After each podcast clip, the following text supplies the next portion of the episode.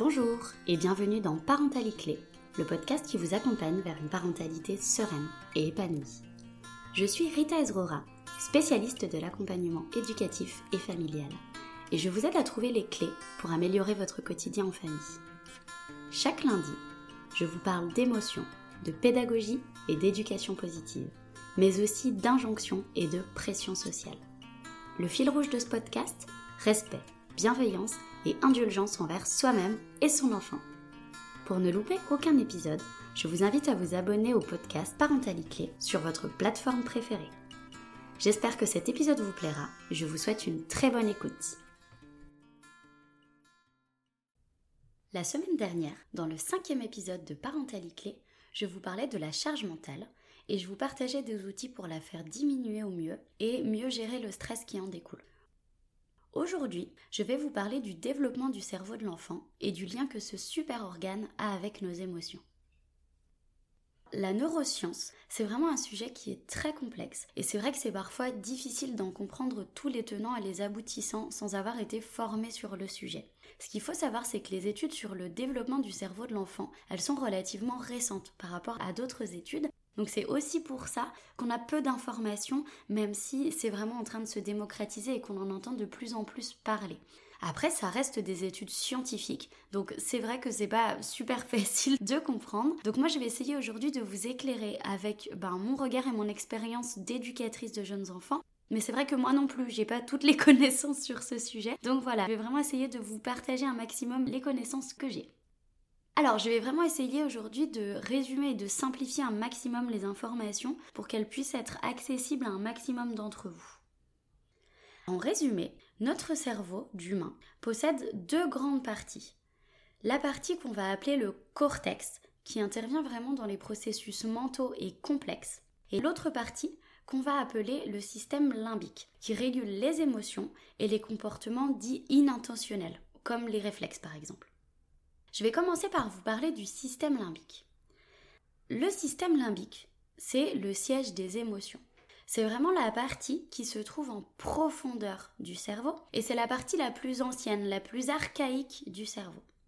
Le fonctionnement du système limbique, c'est assez complexe. Aujourd'hui, ce dont on va parler, c'est que le système limbique, c'est vraiment la partie du cerveau qui va gérer les fonctions qui sont liées à la survie, comme les émotions, les comportements alimentaires, l'appétit, le système nerveux autonome qui va contrôler les fonctions digestives, respiratoires, cardiovasculaires, et également le système endocrinien, le système qui va permettre la libération des hormones.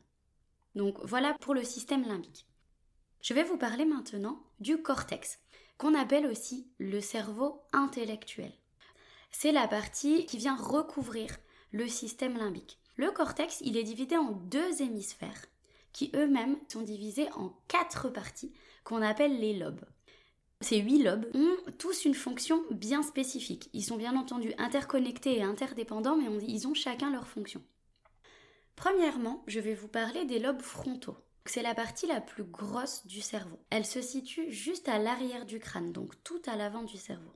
Les lobes frontaux, ils jouent un rôle essentiel, notamment dans la concentration et l'attention, dans les fonctions intellectuelles complexes comme la logique, le langage, la pensée, la concentration, la prise de décision, la planification. Cette partie, elle contrôle également certaines de nos capacités motrices. Et sinon, les lobes frontaux ont vraiment pour rôle de réguler l'expression de nos émotions. C'est grâce à cette zone du cerveau qu'on peut, entre autres, écrire, nous organiser dans le temps et dans l'espace, atteindre des objectifs, avoir des réactions adaptées lorsqu'on ressent une émotion.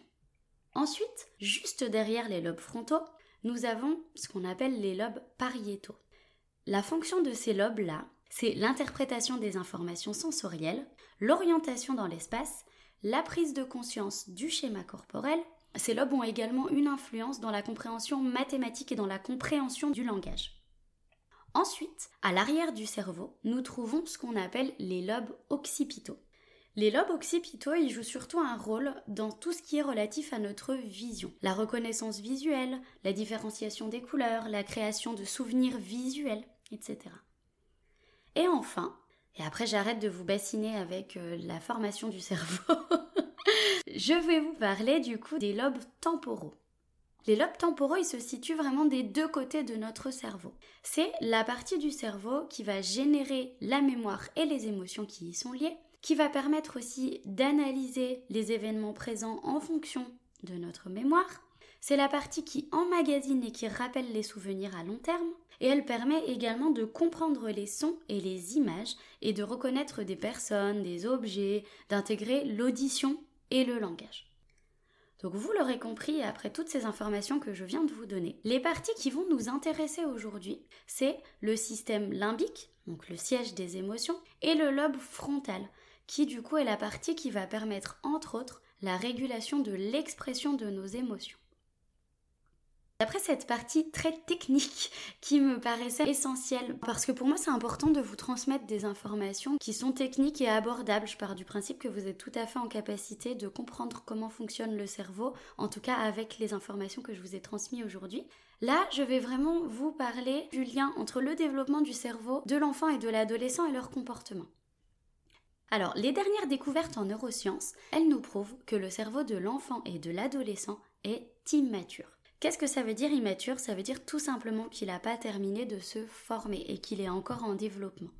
La partie du cerveau qui se développe en dernier, c'est le cortex préfrontal. Le cortex préfrontal, c'est une zone qui fait partie du lobe frontal, dont je vous ai parlé tout à l'heure, et qui est située tout à l'avant du cerveau. Cette zone-là, elle influence vraiment dans les réactions émotionnelles qu'on peut avoir. Et cette partie-là, en réalité, elle termine sa maturation entre 25 et 30 ans. Donc vous l'aurez bien compris, quand on demande à un enfant de 3 ans de contrôler ses émotions, c'est physiologiquement impossible. Et c'est du coup une aberration scientifique, puisque les neurosciences viennent nous montrer que physiologiquement, cette partie du cerveau n'est absolument pas développée. Et comme cette partie-là est mature qu'à partir de 25 ans environ, autant vous dire que quand on demande ce genre de choses à des enfants de 3 à 4 ans, on est vraiment très très loin d'une maturation optimale. En réalité, avant 6 voire 7 ans, l'enfant il est en incapacité physiologique de gérer seul ses émotions. Il a vraiment tout le temps besoin de l'adulte pour l'accompagner dans la gestion et dans l'expression de ses émotions. Je voudrais vous parler un petit peu de ce qu'on appelle très communément les caprices. Pourquoi j'en parle aujourd'hui et pourquoi j'en parle maintenant dans un épisode qui, euh, qui, parle du développement du cerveau? Tout simplement parce que c'est complètement en lien avec le développement du cerveau de l'enfant. Ce qu'on appelle communément un caprice.